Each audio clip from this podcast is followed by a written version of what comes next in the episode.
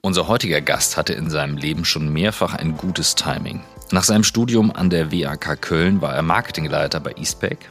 Er war danach bei der Hamburger Werbeagentur Jung von Matt und hat damals in einem sehr coolen Team die wiederbelebte Marke Mini kommunikativ in die Köpfe der Menschen zurückgeholt. Mit Alker hatte er mal einen eigenen Smoothie als Marke, als die meisten Menschen in Deutschland noch nicht einmal wussten, was das eigentlich ist. Er war danach Brand Director Europe bei Dickies, einer Marke für Arbeitskleidung.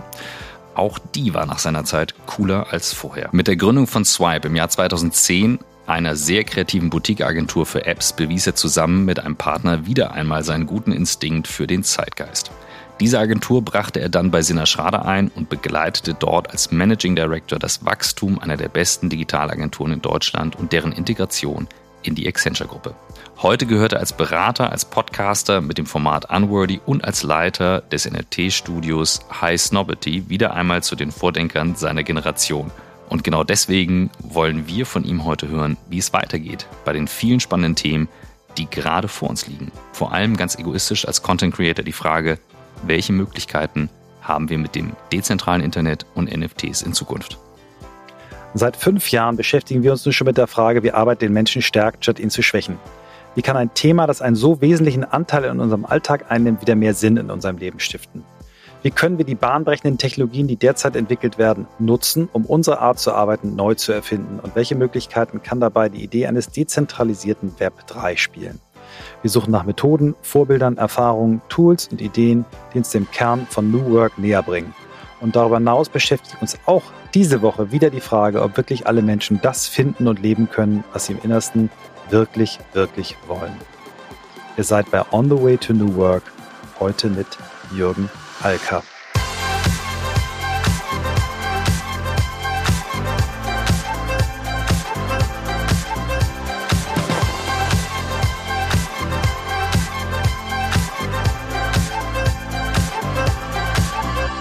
Jürgen. Hallo. Hallo ihr beiden. Ja toll, danke, dass ich hier sein darf und ja, vielen, vielen Dank für diese tolle Intro. Äh, das ist ja fast übertrieben, was ihr da so alles erzählt habt. du hast halt so übertrieben viel schon gemacht und ähm, das muss man dann irgendwie auch mal aufschreiben. Und ähm, wir kennen es ja schon, schon sehr, sehr lange. Wir haben lustige Überschneidungen gehabt, immer wieder in unserer Karriere. Du warst dann auch mal der Chef meines Sohns äh, ähm, und äh, irgendwie witzig und hast jetzt ein Thema zu fassen, wieder mal ein Thema zu fassen, was, äh, was äh, Christoph und mich sehr fasziniert. Wir haben ja schon lange darüber geredet, dich mal einzuladen. Du hast gerade im Vorgespräch äh, uns nochmal gesagt, dass du uns auch schon lange begleitest als Hörer. Also von daher überrascht dich jetzt die Frage, die Christoph gleich als Einstiegsfrage formulieren wird, wird dich nicht überraschen. Jürgen, wie bist du der Mensch geworden, der du heute bist? Ja, das ist eine gute Frage und auch glaube ich, für jeden ja schwierig zu beantworten. Also ich habe mich vor anderthalb Jahren ein bisschen mehr damit auseinandergesetzt, als ich bei Accenture rausgegangen bin, weil ich wusste, irgendwas da draußen gibt's noch. Und ohne jetzt äh, euch zu sehr äh, in den Hintern kriechen zu wollen, seid ihr da auch eine kleine Inspiration, weil ich immer faszinierend fand, dass ihr so ein Thema gefunden habt, was euch antreibt und was euch interessiert. Und ich wusste, da draußen gibt es noch irgendetwas, was mich interessiert und ich hatte immer diese Neugierde im Kopf, immer egal was ich gemacht habe, und der Lebenslauf wirkt ja erstmal so ein bisschen unstetig, wenn man den so hört. Und auch wenn ich ihn selber oft erzähle. Aber irgendwie war diese Neugierde immer so ein, so ein gemeinsamer Nenner. Und die ist mir ein bisschen abhanden gekommen. Und das war eine tolle Zeit zwischen 2010, wo ich die eigene Firma gegründet habe, bis hin zu Accenture. Irre viel gelernt, viel gemacht mit vielen tollen Leuten. Aber ich habe gedacht, okay, ich werde jetzt bald 47. Irgendwas gibt es da noch. Und ich wusste aber, ich musste einfach raus und gucken, was es da gibt. Und dann habe ich eine Liste gemacht mit 50 Leuten, ähm, die mich interessieren, wo ich sage, die würde ich gerne mal wieder sehen oder sprechen. Es war Lockdown, es gab nicht viele Möglichkeiten, was man tun kann. Und habe das gemacht und habe mich dann auch mit der Frage beschäftigt, ja, was ist eigentlich, was bin ich? Also was macht mich als Mensch aus? Und was sind die Dinge, die mir wichtig sind und mit Werten und all diesen Dingen beschäftigt? Und ich glaube, das, was mich ausmacht, ist das, was ich all die Jahre erlebt habe. Und darauf basiert das alles. Gibt es bestimmte Momente, wo du sagst, also das sind ja wirklich viele Stationen, die, die Michael hier auch in der großartigen Einladung ähm, zusammengefasst hat und das ist dann häufig viel zu schnell, aber da sind Sachen dabei, wo man schon merken kann, so hui, ähm, wie ging sowas? Also Agenturgründung, Agenturverkauf, nächstes Thema. Das sind Sachen, die umtreiben ja Leute, die sich das fragen, wie das so kommt. Also gibt es bestimmte Momente, wo du sagst, das war jetzt einer der formative Moments, wo ich merke, da ging es in eine andere Richtung. Also ich glaube, das Wichtigste ist, offen für Neues zu sein. Und dann kommen diese Dinge ein Stück weit zu einem. Das hört sich jetzt so ein bisschen esoterisch an, aber es ist tatsächlich so. Also wenn ich zurückgucke, wann so die entscheidenden Momente in meinem Leben waren, die so einen Weg völlig verändert haben. Ich bin in Köln geboren, habe da in einer kleinen Agentur gearbeitet und habe dann auf einer Messe jemanden kennengelernt, der bei Eastpack gearbeitet hat. Und der hat mhm. mir am letzten Messetag diese Visitenkarte in die Hand gedrückt. Und den habe ich irgendwann mal angerufen. Und hätte er mir diese Visitenkarte nicht in die Hand gedrückt, würde ich heute hier nicht sitzen. Mhm. Das waren aber so Momente, wo man einfach für neue Menschen offen sein musste und sagen könnte, ach Mensch, das ist ein interessanter Kerl, lass uns mal unterhalten. Und das habe ich eigentlich immer so fortgeführt. Ich habe das bei meinem Vater gesehen, der war oder ist, ja, war Kellner, hat sein Leben lang so gearbeitet und er hat immer mit Menschen gesprochen und mhm. sich irre vernetzt und ne, hat immer eine Flasche Wein gegen irgendwie die Eisenbahn irgendwie gedealt, weil die Spielwarenmesse in Köln war. Und ich fand das als Jugendlicher natürlich total peinlich, dass mein Vater irgendwie Gott und die Welt kannte und mit jedem sich unterhalten hat. Aber habe dann gemerkt, wie wichtig das eigentlich ist, sich so ein Netzwerk aufzubauen. Und mhm. nicht immer zu fragen, was ist gut für mich, wenn ich mit einem Menschen spreche, sondern erstmal einfach offen zu sein und vielleicht erstmal was zu geben, weil irgendwann kommt was zurück. Nicht bei jedem Menschen. Aber das war ein guter Weg, dass dadurch diese vielen Zufälle auch passiert sind. Mhm. Ja, ich äh, finde das äh, prima, wie du das beschreibst, weil so habe ich dich in all den Jahren kennengelernt und ich habe äh, sehr viel später dein, dein Rezept erst äh, mal kapiert. Das ist äh, Adam Grant, ich habe das hier schon ein paar Mal zitiert, in seinem Buch Give and Take ähm, hat er die Menschheit so in Geber, Nehmer und Tauscher eingeteilt ne? und hat eben gesagt, äh, die, die Tauscher, das ist so der Normalfall, wenn du irgendwas gibst, willst du etwas gleich Großes zurück. Ne? Der Nehmer ist der, der immer seinen Vorteil will und der Geber gibt erstmal bedingungslos rein. Äh, so habe ich Christoph auch kennengelernt ähm, und so habe ich dich aber auch kennengelernt. Und äh, nicht sich sofort zu fragen, was kriege ich denn dafür, wenn ich das mache. Ne? Also wenn ich mir überlege, was, was Christoph schon alles so einfach äh, es gemacht hat, äh, ohne irgendwie zu, da jetzt irgendwie ein Scheckbuch aufzumachen, also ob das jetzt die perfekte Videoausstattung zu Hause ist oder was auch immer, oder auch Vertrauensvorschuss in Projekten. Und so habe ich dich auch kennengelernt. Ähm, ist dir das früh bewusst gewesen, dass du, dass du so bist? Oder äh, hörst du das jetzt zum ersten Mal? Nee, das höre ich nicht zum ersten Mal. Das habe ich mir bewusst gemacht in diesen Monaten Anfang letzten Jahres. Das Blöde ist ja, man lebt ja mit sich selber und mit seinen Gedanken selber. Also man denkt ja, das wäre das Normale. Und leider ist das ja vielleicht nicht normal, aber man kann ja nicht in die anderen Köpfe schauen. Also guckt man zurück und versucht natürlich irgendwo wiederkehrende Muster zu entdecken, Dinge, die sich wiederholen oder warum man scheinbar in manchen Dingen oder wo andere Leute sagen, Mensch, das kannst du richtig gut, aber man selber sagt, naja, aber wieso ist doch nichts Besonderes? Und das ist mir dann schon bewusst geworden mit der Zeit und auch ehrlicherweise ja relativ spät erst, dass das scheinbar auch eine Fähigkeit ist, empathisch auf Menschen zuzugehen, Interesse an Menschen zu zeigen und eben nicht gleich zu fragen, was kannst du für mich tun, sondern mhm. einfach mal zuzuhören. Und interessanterweise fällt es mir leicht, das habe ich auch erst sehr spät gemerkt, so Querverbindungen zu ziehen. Also wenn mir jemand in einem Café irgendwas erzählt und hat irgendwelche Themen und Probleme, dann sehe ich gleich drei, vier Optionen für Möglichkeiten. Und die gebe ich dem gerne mhm. mit auf den Weg, weil ich das irgendwie interessant finde. Und also hat dieses Gespräch scheinbar dann einen Wert für mein Gegenüber. Ich vergesse das aber total, aber der kann sich vielleicht auch noch zwei Wochen später daran erinnern. Und vielleicht kann er mir dann irgendwann einen Gefallen tun mhm. oder sie. Und das zahlt sich langfristig, glaube ich, aus. Also vor allen Dingen, je älter man wird, umso größer wird ja dieses Netzwerk und umso größer gibt es die, die Chance, dass da Menschen auf einen zukommen und sich irgendwie an einen erinnern. Und ich glaube, ich habe ja nicht viel gelernt und auch nicht studiert und nichts irgendwie Handwerkliches gelernt. Aber ich glaube, das, ist, das kostet nichts und theoretisch kann das jeder machen. Mhm. Du brauchst das Vertrauen natürlich in die, in die Zukunft, dass du sagst, ich mache es aus Absichtslosigkeit heraus. Eben, Michael, danke für die Blumen, so wie du es eben gesagt hast, ohne dass was kommen muss. Ich hab's wirklich, also ich sage auch so, ich erwarte nichts, so ich freue mich drüber. Das hängt mit dem zusammen, wie ich Schenken kennengelernt habe als Kind, weil ich sage so, ich möchte nicht, dass eine Bedingung dran ist für mich selber, also mache ich es umgekehrt genauso, dass ich die, dass ich die eben nicht dranhänge, sondern kehre es eben um. Ähm, trotzdem braucht es ja dieses Vertrauen in die Theorie der großen Summen, da wird schon was draus kommen. Und du hattest eben so im Nebensatz erwähnt, dein Vater war Kellner, war das Leben lang und dann war die Spielwarenmesse und dann gab es eine Eisenbahn gegen Flasche Wein. War das ein wirklicher Moment?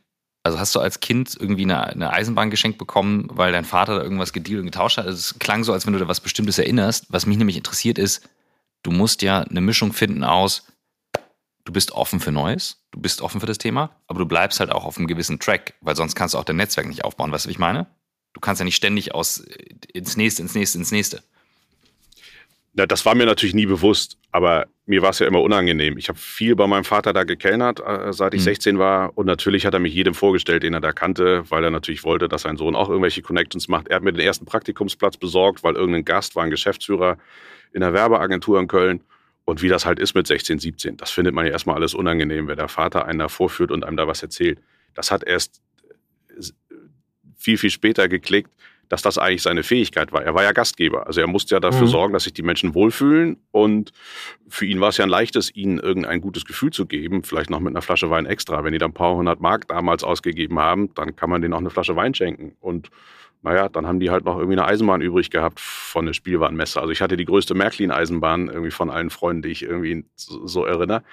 Und da, da, das habe ich aber erst viel, viel später wertschätzen gelernt, äh, als ich da längst nicht mehr mit ihm zusammengearbeitet habe. Dass das auch eine Fähigkeit ist, äh, Menschen zusammenzubringen und Verbindungen zu ziehen. Mhm. Und ja, das habe ich vielleicht ein bisschen davon. Was ich auf jeden Fall nicht von ihm habe, ist diese Beständigkeit. Mhm. Ich habe noch, noch ein anderes Thema, was, was ich bei euch beiden sehr schätze. Fällt mir jetzt gerade auf und ein. Ähm, ihr habt beide so eine Maker-Attitude. Ihr seid so Leute, die Dinge machen und dann auch ganz machen. Ne? Also wenn ich bei Christoph erinnere, wie er sich dem Thema äh, Film, YouTube, dann später Stream während der, während der äh, ersten Lockdown-Phase nähert, ähm, er macht Dinge und macht sie dann auch zu Ende, macht sie umfassend, äh, braucht dann gar nicht irgendwie tausend Subdienstleister, wie wir das in der Werbung immer gebraucht haben, Jürgen. Und das, so habe ich dich auch kennengelernt. Also als du deine Smoothie-Marke damals gemacht hast, du warst so wo ich dachte, Alter, wie macht der das? Wie kann der diese ganzen Themen zusammenhalten? Ähm, wo hast du das her? Wo hast du diese Maker-Attitude her? Das weiß ich ehrlicherweise nicht. Und ich habe das leider auch nie als Fähigkeit gesehen. Das hat auch sehr, sehr lange gedauert, weil ich dachte, naja, das ist ja normal, dass wenn man was, eine Idee hat, dann muss man die irgendwie umsetzen. Ich habe dann aber auch im Laufe der Zeit festgestellt, dass es natürlich sehr, sehr viele Menschen gibt, die Ideen haben, die darüber sprechen, aber man traut sich nicht. Und dieses Trauen ist natürlich auch begründet. Das hat oft mit finanziellen Ängsten zu tun oder mit der Sorge, irgendwie was zu verändern. Aber mir war lange nicht klar, dass das theoretisch eine Fähigkeit ist, die vielleicht nicht alle haben. Und mir ist das halt einfach zugefallen. Ich habe das einfach. Ich habe den Abiball mhm. organisiert, weil es kein anderer gemacht hat. Ich ne, küm kümmere mich um diese Dinge einfach, weil ich denke, naja, sonst geht ja nichts voran. Und das ist das, was mir Spaß macht. Also Dinge, also Ideen zu haben, ja, aber mhm. die auch umzusetzen, weil es bringt ja nichts, immer nur schlau daherzureden, sondern irgendwann muss man ja auch mal machen. Ja. Kommt noch ein dritter Punkt, der, der euch verbindet. Ähm, äh, ihr seid beide extrem äh, lernwillig und lernfähig. Ne? Das habe ich bei Christoph sehr stark ja, mitbekommen in den letzten Jahren, wie Christoph lernt. Ähm, sehr stark äh, audiovisuell. Also ich glaube, es gibt wenig Menschen auf der Welt, die äh, so viel geile YouTube-Filme gesehen haben wie Christoph, weil er da echt eine unfassbar gute Nase hat für, für Dinge. Wie lernst du? Naja, das Problem ist, ich bin ja alleine mit meinem Kopf und meinen Gedanken. Und das hört leider nie auf. Also es ist halt auch Fluch und Segen zugleich, wenn man sich immer wieder für andere Dinge interessiert. Also ich interessiere mich jetzt natürlich nicht für alles, was in der Welt passiert und habe auch für von 99 Prozent der Dinge keine Ahnung. Aber rechts und links des Weges sehe ich immer Sachen, die mich interessieren. Und dann will ich verstehen, wie das funktioniert. Und ich habe blöderweise diese Angewohnheit, ich will es dann auch in der Tiefe verstehen. Und ich kann über ganz wenige Themen in dieser Welt wirklich tief mitdiskutieren, aber über die, die ich so verstehe, die mich interessieren, da gehe ich dann auch in die Tiefe. Und es hat immer sehr viel mit so Unternehmertum zu tun, mit Menschen, die was machen. Also ich interessiere mich jetzt wenig für so, ich sag mal, private Dinge oder Hobbysachen, sondern ich war immer inspiriert von, damals hieß es noch Econy, dann Brand 1, also diesen Unternehmerinnen und Unternehmergeschichten, wo Menschen irgendeine verrückte Idee hatten und die irgendwie gemacht haben und, und dann in die Tiefe gegangen sind. Und da habe ich halt verschiedene Sachen gesehen. Das ist halt eben Fluch und Segen zugleich, weil man der, der Kopf halt die ganze Zeit dreht. Und ich wünschte mir, ich wäre manchmal so wie viele andere Menschen, die einfach um 17 Uhr nach Hause gehen und dann sagen, das ist es, weil das geht halt immer weiter mhm. und das ist halt auch anstrengend. Aber mach mal, mach's mal konkret. Also, wenn wir, wir kommen ja gleich auf dein, dein aktuelles Thema. Ich, ich erinnere noch unser Gespräch, als du mir, äh, also Du hast am Anfang über Kryptowährung äh, mit mir gesprochen, dass das jetzt dein neuer Scheiß ist und dass du dein Geld da reinpackst. Und ich war noch so, wow, wow, wait a minute, Dark Web und Betrug und also alles Scheiße. Und ähm, du hattest schon äh, ganz konkrete Ideen. Wie hast du, wie, wie bist du in das Thema reingekommen? Wann hast du deine erste Berührung, Be Begegnung? Ähm, und wie ganz konkret? Guckst du auch YouTube-Filme oder gibst du Kryptowährung ein und, und äh, verlierst dich dann äh, bei Google? Ja, im Kern, wie das so ist. Man surft dann von links nach rechts und dann sieht man was, dann versteht man die eine Hälfte nicht, dann muss man da wieder tiefer bohren und dann beschäftigt man sich da wieder, dann hört man Podcast, dann liest man.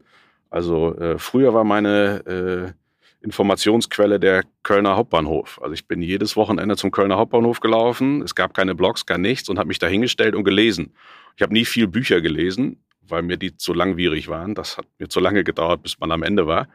Aber das war die einzige Möglichkeit, für mich damals aktuelle Sachen zu lesen aus unterschiedlichsten Bereichen, weil dahin, da standen ja hunderte von Zeitschriften, auch internationale.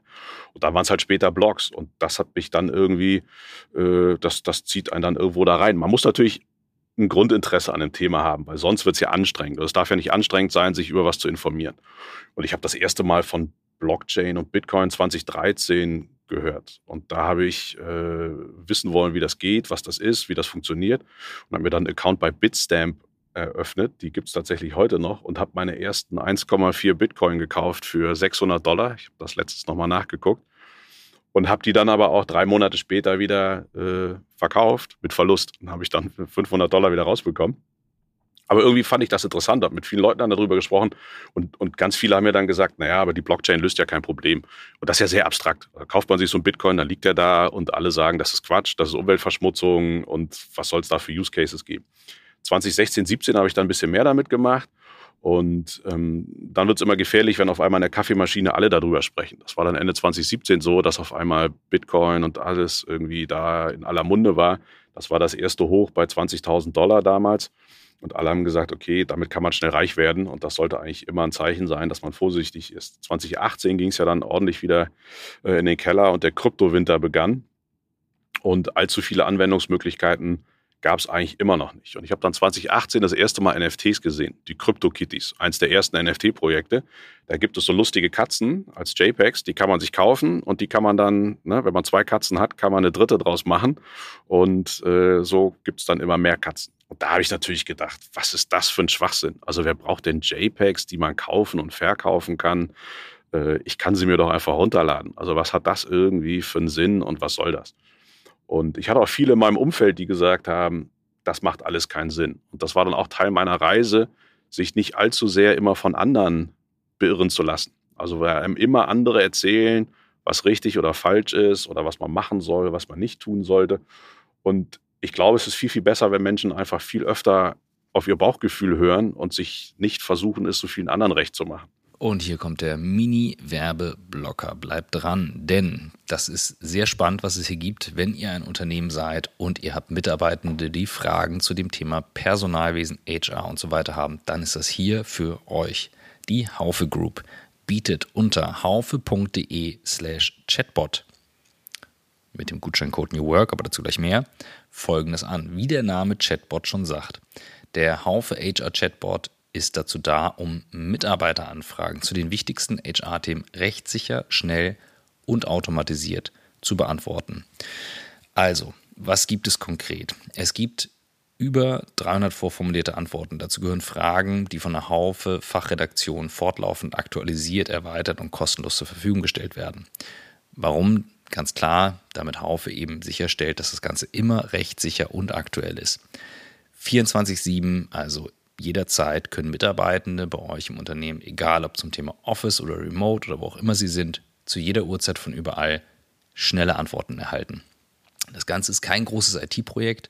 Ihr habt den Chatbot schnell und einfach aufgesetzt, bis fast sofort startklar, dazu aber auch gleich mehr. Und Stimmungsbarometer, regelmäßige Insights über Themen, die gerade im Unternehmen oft angefragt werden, stellt Haufe im Chatbot automatisch zusammen. Wichtiges Thema. Also, mit dem Gutscheincode, wie oben schon erwähnt, New Work, fallen die Implementierungskosten komplett weg. So könnt ihr euch das mal anschauen, was eben Haufe hier im Angebot hat. Das Ganze findet ihr auf haufe.de slash chatbot. Und jetzt viel Spaß mit dem Rest der Folge. Es gibt ein, äh, dieses bekannte Video von Steve Ballmer, der 2007 interviewt wird auf die Frage zum iPhone und er vor Lachen fast vom Stuhl fällt und sagt, ein Phone im Businessbereich äh, über äh, ohne eine Tastatur und über irgendwie 700 Dollar oder sowas und lachte nur laut, weil der BlackBerry damals der Standard war. Und dann wiederum sieht man Videos von Steve Jobs, wie er eben erzählt, warum dieses Thema jetzt spannend ist. Also häufig ist es ja auch der Grad an, mit wie viel Ernsthaftigkeit wird es angegangen. Ähm, bei NFTs scheinen sich die Geister, aber ich glaube, wir sollten einmal abholen für diejenigen, die sagen, boah, never heard. Ähm, NFT, Non-Fungible Token. Ähm, hier ist jetzt dein eine Minute Pitch. Was sind NFTs und warum ist das der heiße Scheiß? Genau, warum das der heiße Scheiß ist, das äh, steht jedem selber offen, das zu beurteilen. Und da bin ich auch kein Jünger, der sagt, das ist das einzig Wahre und das Beste. Also ich versuche ja nur Dinge zu zeigen, die da sind und die interessant sind. Und NFT heißt im Prinzip Non-Fungible Token. Das ist am Ende, ist das ein, eine Art Token mit einer Nummer. Und darauf kann man ganz viele Dinge basieren. Man kann es so ein bisschen beschreiben wie so einen digitalen Grundbucheintrag. Also heute, wenn ich ein Grundstück besitze, dann gehe ich zum Grundbuchamt und dann wird das dort eingetragen und da ist dann verbrieft, wem dieses Grundstück gehört. Das geht jetzt theoretisch damit digital. Es ist dezentral in einer Blockchain, also in einer dezentralen Datenbank gespeichert. Und da kann ich halt immer nachschauen, wem gehört dieser Token und wo liegt der, womit ist der verbunden, was stellt dieser Token eigentlich dar. Und das ist fälschungssicher. Also weder Bitcoin ist bis heute gehackt worden, noch andere Blockchains. Also eine relativ sichere Geschichte. Und das Interessante eben an dieser ganzen Blockchain-Idee und auch an so etwas wie NFTs ist, dass es eigentlich keine Intermediäre gibt. Also wenn ich heute mein Geld irgendwo liegen habe, dann mache ich das ja bei der Deutschen Bank oder bei der Commerzbank oder sonst wo, weil denen vertraue ich, die haben mein Geld. Wenn ich als Künstler jetzt zum Beispiel sage, ich verkaufe Kunst, brauche ich eine Galerie oder einen Verlag, ein Intermediär. Und diese Galerie steht dafür gerade, dass dieses Kunstwerk echt ist. Die haben dann irgendein so Zertifikat mit irgendeiner Unterschrift. Das kann ich alles über solche technologischen Lösungen unterdessen theoretisch besser handhaben. Da brauche ich keine Stelle mehr, sondern es wird bis zum St. Nimmerleinstag klar sein, wenn ein Künstler ein NFT rausbringt, welches der echte NFT ist und welches der falsche ist. Weil man wird es für immer in der Blockchain nachlesen können, ob das das Ursprungskunstwerk ist oder nicht. Und darauf lassen sich ganz, ganz viele unterschiedliche Use Cases bauen. Das war jetzt länger als eine Minute, aber. Nee, war super. Sehr gut. Nee, das ist gut. Und ich glaube, die, die, das Fragezeichen, was viele haben, ist immer wieder ein Diskussionspunkt, die sagen so, naja, wieso, ich kann es mir ja auch woanders als Screenshot runterladen. Und gleichzeitig ist aber in uns Menschen tief verankert drin, Originale besitzen zu wollen. Also der ganze Kunstmarkt funktioniert ja letztendlich so zu, zu wissen, das ist das eine Original. Du kannst ja auch ein, ein Print von der Mona Lisa kaufen, also eben nicht die Mona Lisa, es gibt ein Original und ähm, darauf basiert psychologisch ja das ganze Spiel, richtig? Genau, ich aber vielleicht noch einmal ganz kurz ein bisschen ausholen wollen. Du hast das mhm. Beispiel mhm. mit dem iPhone eben gesagt. Ich glaube, das Interessante ist halt, wir Menschen können uns so schlecht vorstellen, dass sich Dinge verändern und dass sie sich weiterentwickeln werden. Also ich erinnere noch sehr gut die Zeiten Mitte der 90er, als man mit Mobiltelefon auf der Straße telefoniert hat. Haben einen alle ausgelacht und als Wichtigtour abgetan. Ende der 90er, das Internet, ach, das braucht man nicht, was soll das können? Und ich selber habe gesagt, ich werde doch niemals eine Reise im Internet buchen. Da, da, das, ist langsam, da gibt es nur so kleine Bildchen und da geht man doch irgendwie ins Reisebüro für und dann hat man da ordentliche Fotos. Weil wir uns im Kopf nicht vorstellen konnten, also zumindest die meisten Menschen nicht, dass Bandbreiten schneller werden, dass es Drohnen gibt, Digitalkameras und ich irgendwann bei Airbnb 100 Fotos zu einem Objekt haben kann. Ich glaube, ich habe seit 2001 keine Reise mehr im Reisebüro gebucht. Aber wir können uns diesen Wandel so schlecht vorstellen. Und genauso war es mit BlackBerry, dass es nur für Wichtigtour die E-Mails unterwegs schreiben müssen. Alle haben gelacht, was soll man denn mit dem iPhone machen?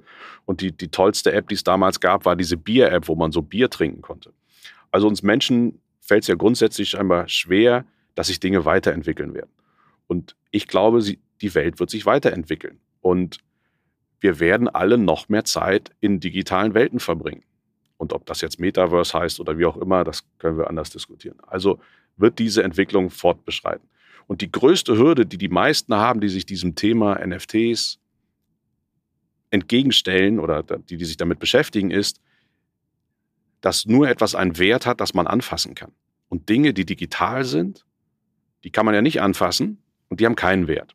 Mhm. Und dann kommt immer die Diskussion, ah ja, aber eine Rolex, die zeigt mir wenigstens die Uhrzeit an. Aber wir mhm. alle wissen, wenn man die Uhrzeit angezeigt haben möchte, muss man sich keine Rolex kaufen. Wenn ich irgendwie von A nach B kommen möchte, muss ich keinen Porsche fahren. Und das muss man einmal hinter sich lassen. Und wenn man heute mit jüngeren Generationen spricht, für die ist das ja völlig normal, virtuelle Gegenstände zu besitzen. Ja, also irgendwelche Skins in ja. Fortnite oder Filter für TikTok oder ähnliches. Und das muss man einfach akzeptieren, dass Dinge, die man nicht anfassen kann, einen Wert bekommen. Und das kann man wunderbar über NFTs abbilden. Und ich sag mal, jeder Zweifler, der jetzt, der jetzt da reinhört und sagt, hm, kann ich mir nicht vorstellen, der sollte mal in seine Hosentasche greifen oder in die Handtasche und gucken, ob da ein Blackberry rausgezogen wird oder ob es ein iPhone ist oder ein Android-Smartphone.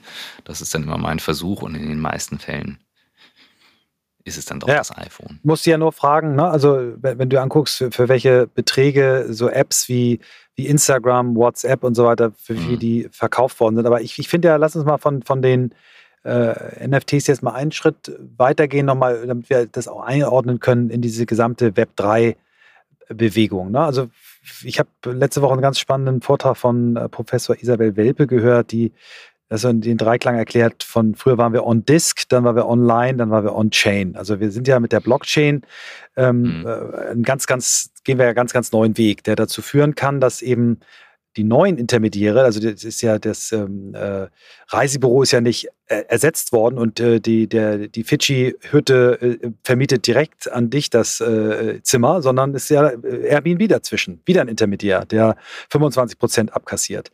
beim Thema Musik ähm, kriegen die Künstler und Künstlerinnen bei Spotify nur 15 Prozent des Geldes, was, was Spotify reinkriegt. Das heißt, das aktuelle Web in seiner ganz großen Bedeutung ist ein, ein äh, zentral geführtes äh, Ding oder zentrale Player machen das Geschäft. Und das Web 3 will ja diesen Schritt noch viel weiter in die, in die Hände der User. Ne? Also, dass die Daten nicht mehr den, den Multis gehören, sondern dass es einen Datenpool gibt, der deiner ist. Und du, den gibst du eben nur, nur einmal, den gibst dann auf deiner Blockchain oder wie auch immer. Also, vielleicht ordnest du NFTs nochmal in das Blockchain-Thema ein, damit mit unsere HörerInnen da vielleicht den Zusammenhang nochmal verstehen. Genau, also Blockchain im, im Prinzip ja bekannt geworden durch Bitcoin. Also die Uridee von Bitcoin war es, ein dezentrales Zahlungssystem zu entwickeln. Also dass ich zum Beispiel, ich arbeite jetzt meinetwegen in den USA und meine Familie lebt in Afrika, da muss ich momentan das Geld von per Western Union aus New York nach irgendwo hinschicken. Die nehmen sich 20 Prozent irgendwie quasi Wegelagerergebühr, weil die müssen natürlich das alles betreiben, die haben dann Counter, die zahlen das Geld aus. Und die Uridee, und das kann man wunderschön in dem Bitcoin White Paper nachlesen, war, dass eben dieser Intermediär wegfällt und dieser Intermediär durch quasi Kryptographie ersetzt wird und dass dadurch eine Währung von A nach B geschickt werden kann, ohne dass ich eine vertrauenswürdige Instanz in der Mitte brauche. Bitcoin hat alle möglichen äh, Geburtsfehler, es braucht viel zu viel Strom, es ist irgendwie viel zu langsam und es kann nicht genug Transaktionen. Soweit konnte man halt damals noch nicht denken, äh, dass man das gleich perfekt entwickelt hätte. Eine der nächsten Blockchains, die gekommen sind, war dann Ethereum. Im Prinzip funktioniert das genauso wie Bitcoin, aber da drauf gesetzt Smart Contracts. Und diese Smart Contracts, auf denen basieren NFTs. Und diese Smart Contracts, das sind quasi Wenn-Dann-Bedingungen. Also ganz einfach gesagt, ich kaufe dir einen Token ab für ein Ethereum und sobald du den einen Ethereum hast, kriege ich den Token von dir. Und dieser Token kann halt zum Beispiel ein Kunstwerk sein. Und mhm. das kann ich nicht rückgängig machen. Also bisher brauche ich ja den Intermediär, meinetwegen bei eBay Kleinanzeigen, der dafür sorgt mit Käuferschutz etc., wenn ich die Ware nicht geschickt bekomme, dass ich irgendwie mein Geld wiederbekomme. Das ist durch Kryptographie gelöst. Das heißt, sobald ich das Geld habe, kann ich gar nicht mehr zurückhalten, dass das Kunstwerk an den Käufer geht. Und diese Smart Contracts können entsprechend komplex sein und dadurch lassen sich noch verschiedene kompliziertere Anwendungen äh, theoretisch denken und bauen als diese eine als diese Metaverse- und Web3-Diskussion losging, ähm, haben in der Firma bei uns alle die Augen gerollt, weil ich eben auch so äh, immer wieder mit Posts darüber kam. Und dann gab es einen Moment, ähm, der mich dann auch wirklich auf dem Thema gehuckt hat. Und das war die Frage, ich weiß gar nicht mehr, wer sie stellte, er sagte, was kannst du denn im aktuellen Web besitzen? De facto kannst du eigentlich nur weltweit gut geregelt eine Domain besitzen. Das ist weltweit geregelt. Das ist the one thing you can own. Alles andere gehört irgendwie den Firmen dahinter. Und durch die Tokens hast du die Möglichkeit, auf einmal ganz viele weitere Dinge zu besitzen. Und das hat bei mir plötzlich einen Raum aufgemacht, wo ich dachte, holy shit, das kann dann eben nach hinten raus skalieren. Das, was eben genau dann diese Kurve ist, wo vorher viele sagen, ja, das ist nichts, das ist nichts und plötzlich geht's ab, weil Dinge zu besitzen, Eigentümer zu sein, von Grundstücken, von Sachen zu handeln, das ist natürlich dann tief in uns drin und verankert, wo ich sage, so, das ist ja kein neues Konzept. Das ist nur auf einen Raum übertragen, der halt immer größer wird.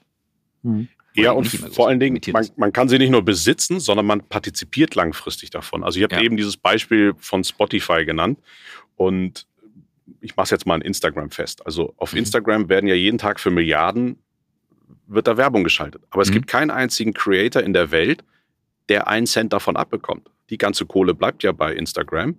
Mhm. Und die Creator haben ja die einzige Möglichkeit, diese ganzen Influencer, Schleichwerbung zu machen. Also die halten am Ende irgendwelche Sachen in die Kamera, um ihre Reichweite zu monetarisieren. Und wie wäre das denn, und das ist die Idee dieses Web 3s, wenn es ein neues Instagram gäbe, wo man vielleicht 10% der Einnahmen nutzt, um diese Plattform zu betreiben, aber 90% werden ausgeschüttet an diejenigen, die Inhalte produzieren. Das könnte eben über NFTs funktionieren. Also ich kann mir vielleicht von meinem Lieblingsinfluencer, äh, der bringt vielleicht 10.000 NFTs raus und dann habe ich irgendwie besseren Zugang zu seinem Content als andere oder kriege exklusiven Content. Und so kann er einmalig, aber auch langfristig davon partizipieren. Und, und diese Idee finde ich eigentlich ganz spannend, weil ich kann in diese Smart Contracts theoretisch einbauen. Also die, die sich jetzt ganz genau damit beschäftigen, werden mir widersprechen. Es lässt sich noch nicht reinprogrammieren, aber so gut wie, ähm, dass ich langfristig Royalties bekomme. Also ich kriege, mhm. sobald auch mein NFT wieder verkauft wird, bekomme ich einfach ein Leben lang Dinge ausbezahlt. Und das also wie so, ein, wie so ein Spieler, ein Spieler, der verkauft wird, wo der Verein, der ihn ursprünglich hatte, immer noch mitverdient, wenn das vertraglich geregelt ist, ne? Ja. Exakt. Ja, ja. Spannend.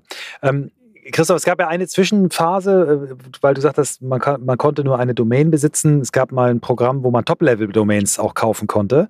Das war der, der Versuch des alten Web äh, nochmal richtig abzucashen, wo man dann für 180.000 Dollar war das, glaube ich, ungefähr, also das, was hinterm Punkt äh, ist. Und da sind dann nochmal vor acht, zehn Jahren mhm. ungefähr 1800 neue Top-Level-Domains entstanden. Ähm, die Bedeutung dieser Top-Level-Domains hat natürlich die alten wie .com und so weiter nicht, nicht, nicht getroffen, aber ich finde es trotzdem super, wie du, wie es hergeleitet hast, ne? dass es im Web 3.0 eben darum geht, dass man etwas vom Internet besitzen kann. Und wenn man sich jetzt mal anguckt, die Investitionen, 25 Milliarden sind im letzten Jahr da reingegangen in Web 3.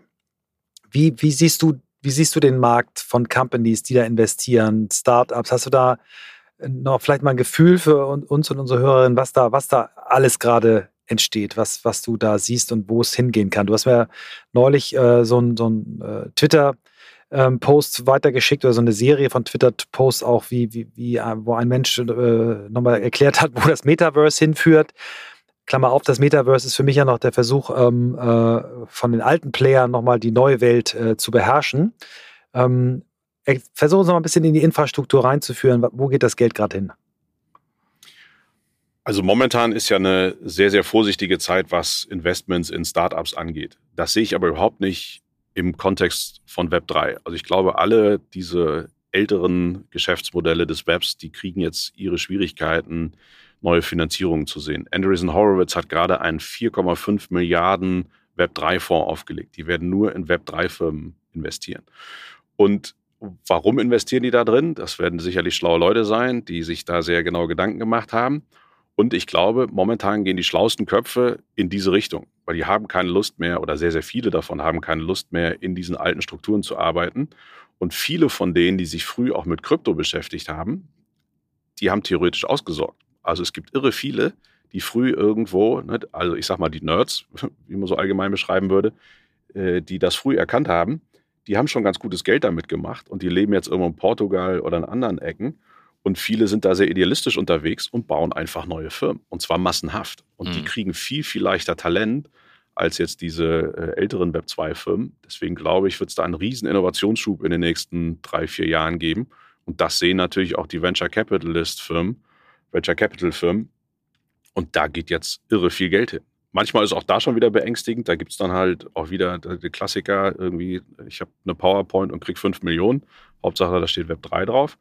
Mhm. Aber äh, da fließt gerade sehr, sehr viel Geld rein.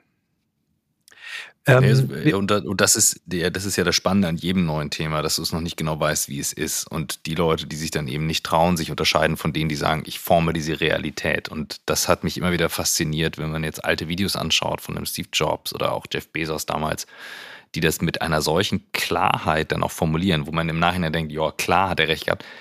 Ist natürlich nicht so, sondern viele fallen weg. Und das, was du eingangs sagtest, mit man muss offen sein für Neues, gepaart aber mit der Frage, wann hält man durch? Und dieser Grad, dieser schmale Grad zwischen genug offen sein für Neues, weil auch Airbnb hat nicht von Anfang an erfolgreich gestartet, sondern da gab es ein Evolvement im Geschäftsmodell und der Hook war dann irgendwann über diese hochwertigen Bilder und also da kamen viele Dinge zusammen. Und wo würdest du die Linie ziehen? Wo siehst du das Potenzial in diesem Bereich, dass vielleicht eben nicht die Big Player diejenigen sind, die durchhalten können, weil die dann zu hektisch reagieren, weil Gespräche, die du geführt hast, wo du merkst, okay, die, die sind auf dem, auf dem krassen Path, also Dinge, wo man mal hingucken sollte, wo du sagst, vielleicht nicht das Obvious annehmen. Also ich habe gerade mal gegoogelt, Andreessen Horowitz, super spannend, dass sie da so fokussiert vorgehen zum Beispiel, wusste ich nicht, habe ich nicht gesehen. Aber gibt es andere Sachen, wo du sagst, hier, look in that direction? Also das ist ja das Schöne in der Welt, dass diejenigen, die klein sind, sind schnell und können schnell Dinge machen. Und die, die größer sind, haben natürlich Schwierigkeiten, entsprechend auf Innovation zu reagieren. Und das sieht man jetzt da auch wunderbar. Also die, die, die Urfrage, und deswegen glaube ich, muss sich jedes Unternehmen mit neuen Geschäftsmodellen beschäftigen, ist ja, was passiert, wenn wir in Zukunft noch mehr Zeit in einer digitalen Welt verbringen? Wir sind vielleicht heute bei 50 Prozent. Was passiert eigentlich bei 60, 70, 80? Und die Wahrscheinlichkeit, dass das passieren wird, ist ja relativ hoch. Aber was bedeutet das zum Beispiel für mich als Kleidungshersteller, wenn die Zeit eben immer mehr in der digitalen Welt verbracht wird und ich vielleicht 500.000, 2.000 Leute habe, die ich irgendwo in, über meine digitalen Kanäle sehe, ist mir dann da quasi meine virtuelle Identität vielleicht am Ende sogar wichtiger zumindest mindestens genauso wichtig wie meine echte Identität. Die sehen vielleicht irgendwie ein paar Leute im Supermarkt und wenn ich über die Straße laufe. Und was würde das dann also für mich bedeuten als Kleidungshersteller? Also muss ich mir dann nicht über völlig virtuelle Geschäftsmodelle Gedanken machen, dass ich in Zukunft virtuelle Klamotten verkaufe. Und das passiert bereits. Und es gibt eine Firma, das haben ein paar Jungs gegründet, ähm, die sind im Dezember für eine halbe Milliarde an Nike verkauft worden, weil Nike natürlich weiß, Sneaker sind nicht nur ein heißes Ding in der echten Welt. Was passiert eigentlich, wenn allein im Gaming-Markt in diesen ganzen Spielen vielleicht irgendwann die Leute auch mit limitierten Sneakern rumlaufen würden? Und da entstehen so viele neue Sachen, die ich sehe die jeden Tag in meiner Blase, die aber von ganz vielen Unternehmenslenkern überhaupt nicht gesehen werden. Also angenommen, wir würden jetzt mal diese Folge hier als NFT aufsetzen, dann könnten wir diese Folge mit dir verkaufen und die gibt es dann auch nur einmal. Wo würde man anfangen, ja, um das mal auszuprobieren? Ja, und das ist einer dieser Cases, der dann keinen Sinn macht. Also wie bei allem im Leben muss man sich die Frage stellen, warum? Also warum mache ich das? Es ist ein Hype. Ich verstehe diesen Hype teilweise gar nicht, überrascht mich selbst.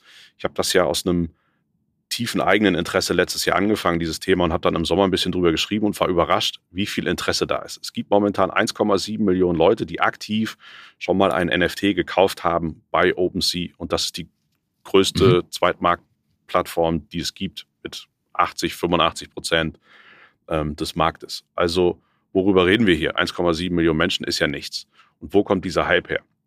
Und es gibt natürlich, wie immer, äh, bei so neuen Themen ganz viele, die draufspringen und auch. Unternehmen mhm. und einfach irgendwas machen, aber ohne Sinn und Verstand. Also warum mache ich diesen NFT? Was, was bringt das eigentlich? Und klar können wir jetzt hier einen NFT draus machen und können den verkaufen, so wie Jack Dorsey seinen ersten Tweet verkauft hat. Mhm. Das ist irgendwie ganz lustig, der gehört mir dann. Aber es stellt sich ja immer die Frage nach dem ja, Nutzen, also diesem Use Case. Was soll das genau. eigentlich? Also ich würde es jetzt erstmal machen, um auszuprobieren, was es ist und jetzt nicht, äh, jetzt ohne mal die Frage zu stellen, was macht man damit, aber in der Tat findet es ja statt. Es werden ja Momente verkauft irgendwie von irgendwelchen äh, NBA-Spielen und so weiter. So, genauso Dinge, wo man sich dann fragen muss, macht das jetzt Sinn? Erstmal nicht, aber man spielt damit rum. Und häufig kommt ja über dieses Spielen und dieses Auseinandersetzen mit so einem Thema Erkenntnisse, die man vielleicht braucht. So, deswegen jetzt mal meine Frage, wie leicht wäre das möglich? Wie einfach ist das? Wo könnte man anfangen? Weißt du, so wie man damals halt eine Domain aufgesetzt hat und wusste, ah, so lege ich eine Domain an, so verknüpfe ich den Webspace, dann wird daraus ein Blog und so, the next and the next. Also, also, Also theoretisch ist das Schöne, es ist super einfach. Also ich kann bei OpenSea, das ist jetzt nicht die perfekte Art und Weise, kann ich wie bei eBay Kleinanzeigen äh, einen NFT erstellen und der ist dann da, fertig. Der ist handelbar, für alle Zeiten sichtbar. Das ist jetzt nicht die perfekte Lösung, aber ich habe das in fünf Minuten erledigt und jeder, der bei eBay äh, ein Produkt verkaufen kann, kann auch diesen NFT anlegen. Und dann geht es aber los. Also da muss ich genauso eine Idee haben, Warum mache ich das? Was ist meine langfristige Strategie? Wie schaffe ich, dass das Menschen mitbekommen? Ich habe mal aus Spaß acht Bilder bei OpenSea hochgeladen. Äh, ich war 98 in New York, habe da Fotos mit einer äh, altmodischen Kamera gemacht aus heutiger Sicht und habe mal acht Bilder genommen und die als NFT dort erstellt und hochgeladen. Die interessieren natürlich 0,0 irgendwen, weil Niemand kriegt das mit. Ich erzähle nicht dazu. Ich habe da keine Story. Ich bin kein guter Fotograf. Niemand wartet auf diese Bilder. Also muss ich ja eine Idee haben, was habe ich da eigentlich vor. Ich glaube aber, jeder, der irgendeine Art von Reichweite hat, wird in Zukunft NFTs machen. Und man sieht es jetzt schon. Gary Vaynerchuk macht da viel. Mhm. Also ihr könntet sagen, ihr bringt zum Beispiel, ihr habt ja irgendwie Zehntausende von Hörern irgendwie für diese Podcast-Folge. Euer, euer Buch wird gelesen. Ihr bringt tausende NFTs raus. Und die geben mir Zugang zu etwas, zu einer Konferenz. Da komme ich nur drauf, wenn ich diesen NFT besitze. Und wenn ich diesen NFT weiterverkaufe, dann kann halt jemand anderes auf diese Konferenz. Aber ihr kriegt dann vielleicht 10% Royalty ab, wenn ich das vielleicht mit Gewinn weiterverkaufe, weil ja eben diese Menge limitiert ist auf 1000. Aber mhm. das, was ihr macht, ist so begehrt, dass Leute sagen, da will ich unbedingt dabei sein, habe ich verpasst. Und dann gibt es vielleicht Special Content, den man nur sehen kann, wenn man diesen NFT besitzt. Also Login über ein Token, mhm. also Token-Gated Content, wird Standard sein. Und dann wähle ich mich bei euch auf der Webseite ein und ich sehe dann halt Inhalte, die andere nicht sehen können. Und ich kann mir vielleicht auch den On the Way to New Work Hoodie bestellen, den andere nicht bestellen dürfen. Gleich geht's weiter mit On the Way to New Work und wir haben einen Werbepartner diese Woche, der mir sehr am Herzen liegt. Es ist ein wirklich cooles Unternehmen und ein tolles Angebot. Es handelt sich um OpenUp und ihr findet alle Informationen auf der Website openup.de. OpenUp ist eine Plattform, die jedem Mitarbeiter im Unternehmen schnellen, einfachen und professionellen Zugang zu zertifizierten Online-Psychologen bietet. Das Ganze in 17 Sprachen und innerhalb von 24 Stunden verfügbar. Dort gibt es Sachen wie Einzelgespräche, Gruppenachtsamkeitssessions, Masterclasses bis hin zu Gesundheitschecks. OpenUp bietet dieses Angebot eben für Unternehmen, damit diese Unternehmen dann ihren Mitarbeitenden das anbieten können. Und das Ganze gibt es mit 25 Euro pro Mitarbeitendem und Jahr. Damit kann die Plattform dann unbegrenzt und absolut vertraulich genutzt werden. Meiner Meinung nach ein absolut relevantes Angebot in diesen Zeiten und das Ganze so einfach zugänglich. Und heute vertrauen bereits mehrere hunderte Unternehmen Open Up. Das heißt, ihr könnt dort auch mal anfragen. Ihr findet alle Antworten und die Möglichkeit, dann eben auch direkt ins Gespräch zu kommen mit einem Teammitglied von OpenUp auf www.openup.de. Und jetzt viel Spaß mit dem Rest der Folge. Also du machst quasi ganz exklusive Communities darüber dann, ne? Und wo du sagst, wir sagen, das werden nie mehr als 1000 oder 100, man kann da auch mit 100 und und äh, du äh, als, als äh, Hersteller, wenn ich es wieder übertrage, äh, von Sneakern, äh, machst du da mit dem Token eben sagst, okay, der, jeder, der diesen Token hat, wird bei dem nächsten Drop von irgendwelchen Sneakern bevorzugt. Ne? Die ersten 100 von 200 äh, Sneakern, die kommen, dürfen die Leute kaufen, die diesen Token haben. Und erst dann geht es in den mhm. Markt. Also solche Modelle. Ne? Ich würde gerne noch mal einmal einen Schritt zurückgehen. Warum du glaubst du, wir hatten ja schon mal Second Life. Ne? Die Älteren unter unseren Hörern erinnern sich, 2003 von Linden Lab äh, kreiert eine Online-Multimedia-Plattform, das Menschen erlaubt, einen Avatar für sich selbst zu erstellen und ein zweites Leben in einer virtuellen Welt zu erleben. So schreibt es Wikipedia. Das Ding gibt es ja immer noch. War ein Riesenhype, da gab es dann Mercedes-Niederlassungen, man konnte Autos virtuell kaufen. Das Ding ist ja aber gefloppt. Na, also das hat eine ganz geringe Bedeutung noch. Warum wird das diesmal alles anders? Das weiß ich auch nicht.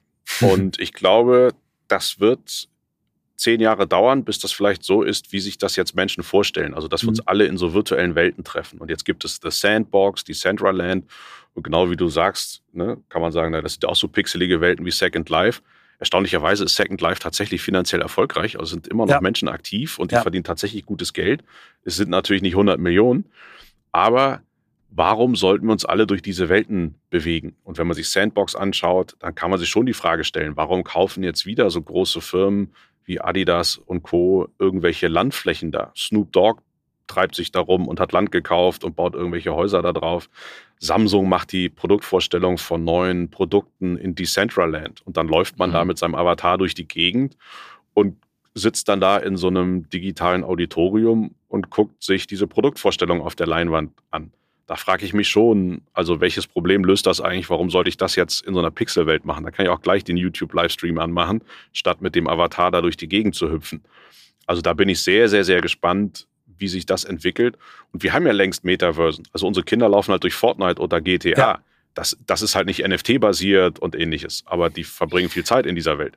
Ja. Und ich würde, ich würde da ergänzen, also ich würde es abtrennen von dem Thema Web 3 und was damit möglich ist und dem Thema Eigentum versus virtuelle Welt, weil wir neigen dazu, wahnsinnig linear nach vorne zu denken. Und das war damals mit dem iPhone genauso. Die Vorstellung, dass ein Telefon im Businessbereich ohne Tastatur besteht, war, un, war wirklich, die war wirklich, Leute haben es ja wirklich hart diskutiert und ernsthaft diskutiert. Und was nachher die Lösung ist, ich halte das für wahnsinnig schwer zu prognostizieren. Ich finde ja, ja. virtuelle Welten unglaublich anstrengend, aber de facto bewegen wir uns ja schon einen Großteil da drin. Ich habe neulich mit einem guten Freund, Unternehmerkollegen zusammengesessen, der hat ein iPhone Pro, also doppelt so groß gefühlt wie meins, iPhone Mini. Und ich meinte zu ihm, wetten, weil wir hatten darüber diskutiert, und ich sage, wetten, ich gucke die Hälfte der Zeit auf das Ding. Dann haben wir beide auf die Screentime geschaut und ich war bei 80 oder 90 Entsperrungen am Tag, er bei über 200, wo man merkt, so, wir haben so viele Devices, die uns da reinziehen und das ist ja schon ein Verbringen in der virtuellen Welt, nur dass wir immer gleich das Gefühl haben, wir brauchen einen Avatar und irgendwas. Ich glaube, das, was da rauskommen wird, das ist ganz, ganz, ganz schwer zu prognostizieren. Das ist mein Take drauf. Mhm. Genau, und das ist meine Definition vom Metaverse. Dass es kein Ort ist, sondern ein Zeitpunkt, nämlich der Zeitpunkt, mhm. wo wir mehr Zeit in der digitalen Welt verbringen, also egal was das ist, ob das Instagram oder Zoom oder vielleicht auch ja. Sandbox ist, ja. dass das eben und dadurch wird alles drumherum auf den Kopf gestellt, was bisherige Geschäftsmodelle angeht. Mhm. Die, die, die Frage ist, ähm, ist es attraktiv? Ist eine Frage. Ne? Also ist, wollen wir unseren Kindern so eine Welt übergeben, wo das so ist? Äh, Gibt es einen Gegentrend? Wird es auch viele Leute geben, die sagen, nee, ich äh, bin doch lieber an einem richtigen Strand als als in der Sandbox. Also, ähm, aber wir sind kein Prognose-Podcast und kein äh, Wahr, äh, Wahrsager-Podcast. Von daher ist, ist, äh, ist das jetzt, glaube ich, auch wahrscheinlich überflüssig darüber nachzudenken. Ich würde würd super gerne das Thema nochmal auf äh, das, die Dezentralität lenken. Wir hatten im Vorgespräch dazu auch gesprochen, dass ja das Thema dezentrale autonome Organisationen ähm, ja einen extremen Einfluss haben werden auf die Art, wie wir arbeiten. Ne? Also wir sehen ja jetzt in, in Deutschland seit einigen Jahren äh, Bemühungen, eine sogenannte Purpose GmbH zu kreieren, also Firmen, die sich selbst gehören und damit ihrem eigenen Zweck verpflichtet sind und nicht mehr irgendwelchen Shareholdern. Aber die DAO ist ja, geht ja noch viel weiter. Ne? Das ist ja wirklich demokratisch, es ist öffentlich, es ist transparent. Ähm, und es gab, es gibt eine ganz tolle Gegenüberstellung, die hat auch die, diese Isabel Welp letzte Woche gemacht. Die hat mal zwei Unternehmen äh, in demselben Markt äh, verglichen. Die eine eine klassische Organisation, die andere äh, so eine DAO. Äh, und zwar Uniswap und Coinbase. Beide ermöglichen den Handel mit Kryptowährungen. Und der Vergleich, ich habe die Zahlen jetzt nicht mehr ganz parat, aber die, die Coinbase, die klassisch gefundet ist, hat irgendwie 500 Millionen äh, Funding. Die DAO äh, Uniswap hat 12 Millionen. In der äh, klassisch gefundeten arbeiten irgendwie 1500 Leute, in der DAO 40 Leute, aber die Marktkapitalisierung ist nur doppelt so hoch dieser klassischen Organisation. Die ist viel, viel älter, äh, wächst langsamer. Ähm, und die Eigentümerstruktur ist auch so spannend, denn diese DAO gehört den Usern und äh, Userinnen und die, die klassische gehört natürlich irgendwelchen Investoren. Ich glaube, da kann man jetzt noch nicht ganz viel daraus ableiten und die äh, Isabel sagte auch, äh, es gibt extrem viele DAOs, die schon gescheitert sind und scheitern werden, aber was ist, was ist dein Blick auf, auf dieses Thema? Ähm, ist das die, die digitale, das digitale Äquivalent für moderne Organisationsform oder ist das äh, etwas, was man noch gar nicht absehen kann in der Bedeutung? Also ich glaube, es wird schon eine Rolle spielen und im Kern heißt das ja, für alle, die das vielleicht noch nicht gehört haben, also dezentrale autonome Organisation, das basiert eben wieder auf Smart Contracts und da werden quasi, ne, also gibt es vielleicht tausend Menschen, die sich an einer DAO beteiligen, die da vielleicht unterschiedliche Summen eingezahlt haben, so ein bisschen als wäre man Aktionär an einer AG und hat aber theoretisch kontinuierlich die äh, Aktionärsversammlung. Und da kann jeder irgendwelche Proposals einbringen, die zur Abstimmung stehen und dann wird über Dinge entschieden. Ich glaube, das funktioniert für Technologieunternehmen sehr, sehr gut. Also genau wie so eine Kryptobörse oder eine Handelsplattform, weil da sehr klar ist, worum es geht und was sie vorhaben. Ich glaube, es wird schwierig, äh, weiß ich nicht, jetzt äh, eure Firma komplett zu dezentralisieren und zu sagen, dass das ne, ne, eine Werbeagentur ist jetzt eine DAO und da wird jetzt alles von der Community irgendwie entschieden. Mhm. Aber von Produkten, die von sehr, sehr vielen Menschen verwendet werden, da kann ich mir das sehr gut vorstellen. Also warum sollte es keine Instagram-DAO geben, wo die Nutzer mhm. entscheiden, wollen wir jetzt irgendwie den Button rund oder viereckig haben? Und das kann ich dann halt mitentscheiden. Und je mehr mir von dieser DAO gehört, umso mehr kann ich mitentscheiden. Mhm. Und ich bekomme aber auch entsprechend die Gewinne ausgezahlt. Also ich habe ja dann mich daran beteiligt und dann geht die Kohle nicht an die Aktionäre, sondern an die Inhaber einer DAO. Mhm. Also hat ein bisschen was mit Genossenschaft in, in, in, in modern zu tun, ne? Mhm. So. Mhm. Genau. Und, ja. und da sehe ich aber auch eine große Gefahr, weil es dann oft um den kleinsten gemeinsamen Nenner geht. Also wenn natürlich mhm. tausend Leute über irgendetwas abstimmen, dann kommen auch da ja oft nicht gerade die, die revolutionärsten Ideen durch, sondern äh, der kleinste gemeinsame Nenner. Und ich glaube, deswegen sind auch schon viele DAOs gescheitert, weil sich die Menschen dann am Ende doch nicht einigen können, weil am Ende sind es ja Menschen, die irgendwelche Knöpfe drücken für irgendwelche Abstimmungen. Ähm, deswegen glaube ich, ist es wichtig, dass das sehr klar umrissene Produkte sind, für die solche DAOs gebaut werden. Aber es ist ein irre komplexes Thema und ihr braucht keinen Steuerberater oder Anwalt in Deutschland fragen, was das eigentlich ist, wie das geht in Deutschland, wie man das aufsetzt. Äh, da verzweifeln alle. Also es ist nicht mal regulativ klar, was Bitcoin ist und wie man die zu versteuern mhm. hat. Da gibt es jetzt endlich äh, eine Vorlage fürs Bundesfinanzministerium oder vom Bundesfinanzministerium. Aber da gibt es, da sind wir noch Lichtjahre davon entfernt, äh. Das zu klären. Aber das finde ich eben wirklich das Spannende daran, dass es da wieder einen Bereich gibt. Und ähm, Adrian Locher sagte mir das, ähm, den wir auch im Podcast hatten, der sich mit KI auseinandersetzt. Er meinte, warum setzt ihr Jungs euch bei dem Thema Content nicht mit NFTs auseinander? Da passiert so viel. Und es geht halt, er sagt, und dann hat er mich wieder daran erinnert, ja klar, ich gehe jetzt mit einer Ernsthaftigkeit ran. Aber vor 20 Jahren bin ich viel spielerischer an die Themen rangegangen und viele andere Menschen haben das auch gemacht. Und als ein, als ein Mark Zuckerberg angefangen hat, an Facebook rumzuschrauben und zu coden und zu machen, die haben ja bewusst Dinge reingebaut, wie den ähm, Relationship-Status damals, weil sie wussten, das hookt die Menschen, um zu gucken, wer ist mit wem. Dann haben sie diese Fototagging-Option reingebaut, weil Menschen sofort wussten, da ist ein Foto von dir online, es hat gehuckt. Also es braucht, glaube ich, diesen spielerischen Freiraum nicht zu wissen, was man mit den Dingen machen kann, sondern diese Absichtslosigkeit zu sagen, ja, ich probiere mal drauf rum, um dann etwas draus zu entwickeln. Weil Aber die gibt es ja. Ja, absolut, absolut. Also deswegen, ich kann das total gut nachvollziehen, wenn Leute sich damit auseinandersetzen und es reicht, das Rumspielen damit, dass was bei rauskommt. Ich bin da sehr sicher, dass da was bei rauskommt. Das meine ich eben genau, mit, und, das sind nicht unbedingt die großen Unternehmen, die, die den Wurf machen werden. Ja, ja, genau. Und es gibt alleine 4000 Core-Entwickler für Ethereum. Also 4000 Leute entwickeln diese Blockchain jeden Tag weiter. Mhm. Ja. Und äh, die, diese 4000 Entwickler hätten deutsche Konzerne gerne irgendwie bei sich sitzen, um irgendwelche Software zu entwickeln. Die werden sie aber niemals kriegen. Mhm. Und deswegen werden da, glaube ich, spannende Dinge drauf entstehen. Und dieses Ausprobieren ist halt in Deutschland ein bisschen schwieriger, weil man juristisch nicht so ganz weiß, äh, auf was man sich da einlässt. Aber da gibt es halt andere Länder, die da schon wieder deutlich weiter sind. Und ich glaube, da entstehen jetzt gerade äh, neue Milliardenfirmen, wie auch immer man das dann nennen möchte, ob es dann eine DAO ist oder tatsächlich klassische Firmen. Ähm, da sieht man leider noch zu wenig in Deutschland, weil es eben auch wieder schwer ist, äh, solche Dinge hier anzufangen, mhm. weil die, die Struktur drumherum nicht so richtig vorhanden ist. Glaubst du, ähm, dass das gesamte Thema Web 3 äh, ein Weg sein kann, diese gigantische Schere zwischen Arm und Reich weiter, äh, also die, zu schließen, nicht weiter zu schließen, sondern überhaupt zu schließen? Oder glaubst du, das wird wieder so ein Game sein, wo wir äh, dann den ersten äh, Billiardär sehen? Äh, also quasi ein Take the Money and Run Game für wenige. Also ich würde es mir wünschen, dass es genau diesen Effekt hat, dass es irgendwo mehr Partizip Partizipation gibt, dass eben mehr Menschen davon profitieren. Aber ich bin da beliebig skeptisch, weil man sieht ja jetzt schon mhm. genau diese Bewegung, dass es viele große Investmentfonds gibt, die in dieses Thema investieren. Und das machen die ja nicht, weil sie hoffen, dass sie irgendwo damit die Welt verbessern, sondern die wollen ja das Geld vermehren. Und aus einer Milliarde sollen zehn Milliarden werden. Also wer hat dann nachher die Macht wieder? Sind es wieder einige wenige? Und es gibt jetzt schon einige Firmen, wenn man da mal hinterguckt, zum Beispiel Animoca Brands, was, wo die überall Beteiligungen im Web 3 haben. Da, da, da entsteht ein, ja, ein Megakonzern, die haben hunderte, wenn nicht tausende Beteiligungen an, an Web 3 Unternehmen. Und naja, wird das dann eine total dezentrale Geschichte, an der alle was von haben? Mhm.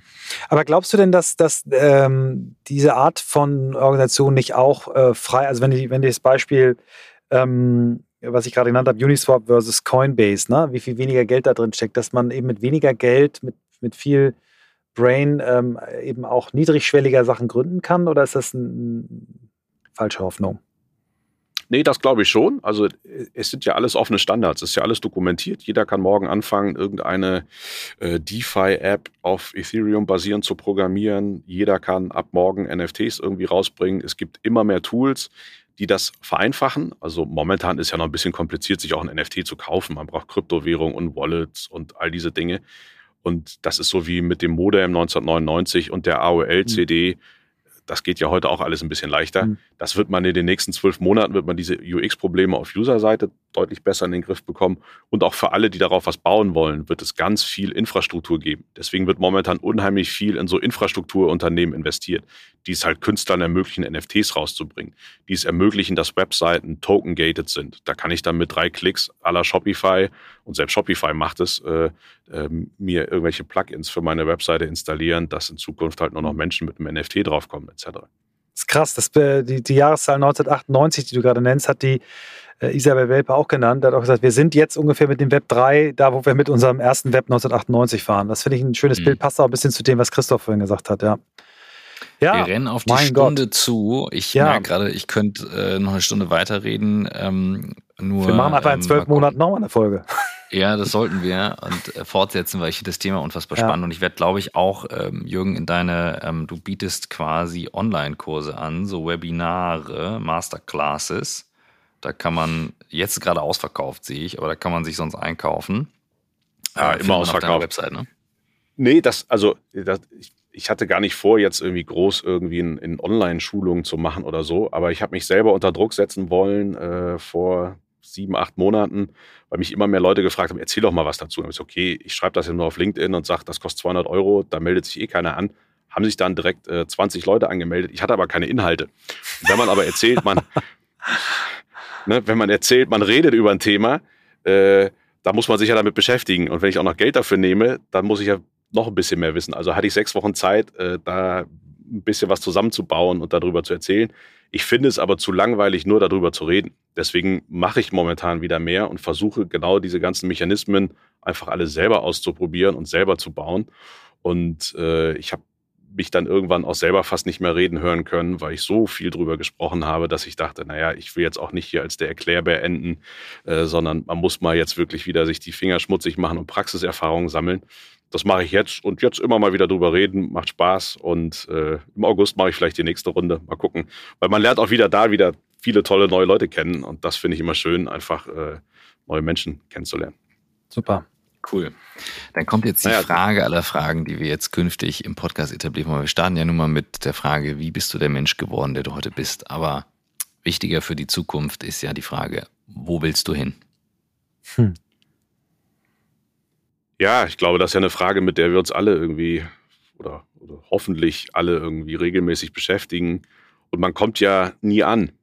Und ich glaube, das ist auch eine Erkenntnis, dass man feststellt, das ist ja kein Endstadium, dass man irgendwann sagt, da ist das Ende erreicht, sondern ich wünsche mir zumindest, dass ich für immer neugierig bleibe. Also egal, was das ist an Themen. Aber ich glaube, das hält irgendwie fit im Kopf und äh, das, man kann auch mit 85 noch neugierig sein und vielleicht sind es dann ganz andere Themen. Vielleicht ist es dann irgendwie, äh, welche Arten von Olivenbäumen gibt es. Das hat nichts mehr mit digitalen Dingen zu tun. Aber das, das würde ich mir wünschen, diese Neugierde einfach immer mhm. beizubehalten, mhm. weil ich glaube, dann, dann ja, verrostet man nicht in der Birne. Ja, sehr schön. Ich würde mir wünschen, dass die deutsche Sprache ein schöneres Wort dafür, weil das ja auch einer meiner Hauptantriebsfaktoren ist. Ich mag das Wort Neugier gar nicht. Ich finde Curiosity viel schöner. Vielleicht finden wir nochmal ein neues Wort dafür. Ähm, kindliche Begeisterungsfähigkeit. I have no idea. Ähm, ähm, aber ich weiß und kann fühlen, was du meinst und äh, freue mich darauf, dass du dass du so tickst und freue mich auf alles, was wir von dir noch hören werden. Ganz lieben Dank ja, für das Gespräch. Ja, aber jetzt, hau raus, Freund. Ich weiß, ich weiß, jetzt soll es zu Ende sein, aber nein, vielleicht nein. so ein Appell. Ähm, ich weiß, da draußen sind viele Dinge, die passieren und da passiert auch viel Merkwürdiges rund um Web3 und NFTs etc. Aber ich würde jedem zumindest mit auf den Weg geben wollen. Seid diesem Thema so ein bisschen neugierig gegenüber, lest mal irgendwas, guckt euch die Dinge an. Es ist nicht alles Quatsch, was da so passiert. Und äh, ich glaube, es gibt irre viele Möglichkeiten, da irgendwie Kreativität auszuleben. Und eigentlich schade für jeden, der das einfach ablehnt und sagt, das ist alles Humbug. Ich glaube, man kann da irre viel sehen und entdecken. Deswegen vielleicht das ein oder andere Mal nicht so skeptisch sein. Word. Danke dir. Schön, dass wir dieses Thema endlich mal gemacht haben. Ich war richtig neugierig drauf. Das weiß ich noch, als wir den, als du Jürgen vorgeschlagen hast, ähm, hat sich meine Neugierde noch immer weiter aufgebaut oder die Curiosity, wie du es gerade genannt hast. Hm. Ähm, ich weiß auch noch nicht, was bei dem Thema bei rauskommt, aber ich merke so richtig, ich habe Bock, mich damit auseinanderzusetzen. Manchmal fehlt die Zeit im Alltag und genau das war jetzt mal wieder so ein Anstoß zu sagen, ja, let's have a look. Was ist da eigentlich gerade? Ja. Also ich finde das Thema äh, für mich aus zwei Gründen wahnsinnig spannend. Also natürlich ist das Thema äh, Schutz von geistigem Eigentum, was in, den, in der NFT-Idee liegt, äh, gigantisch. Aber ich viel, viel mehr interessiert mich dieses Thema dezentrale autonome Organisation. Und ähm, ich, ja, ich glaube, wir werden uns dem Thema noch ein bisschen mehr nähern. Ähm, vielleicht laden wir uns auch mal die äh, Professor Welpe ein, die fand ich richtig cool. Und äh, gucken mal, was wir da noch so mit unseren offenen Augen sehen und einsammeln können für unsere Hörerinnen. Und wir freuen uns natürlich über Feedback, ob das ein Thema ist, was euch interessiert. Ähm, und ja, freuen uns auf jede Folge, die jetzt kommt, weil wir haben noch einige richtig tolle im Köcher in diesem Jahr, oder? Oh ja. Oh.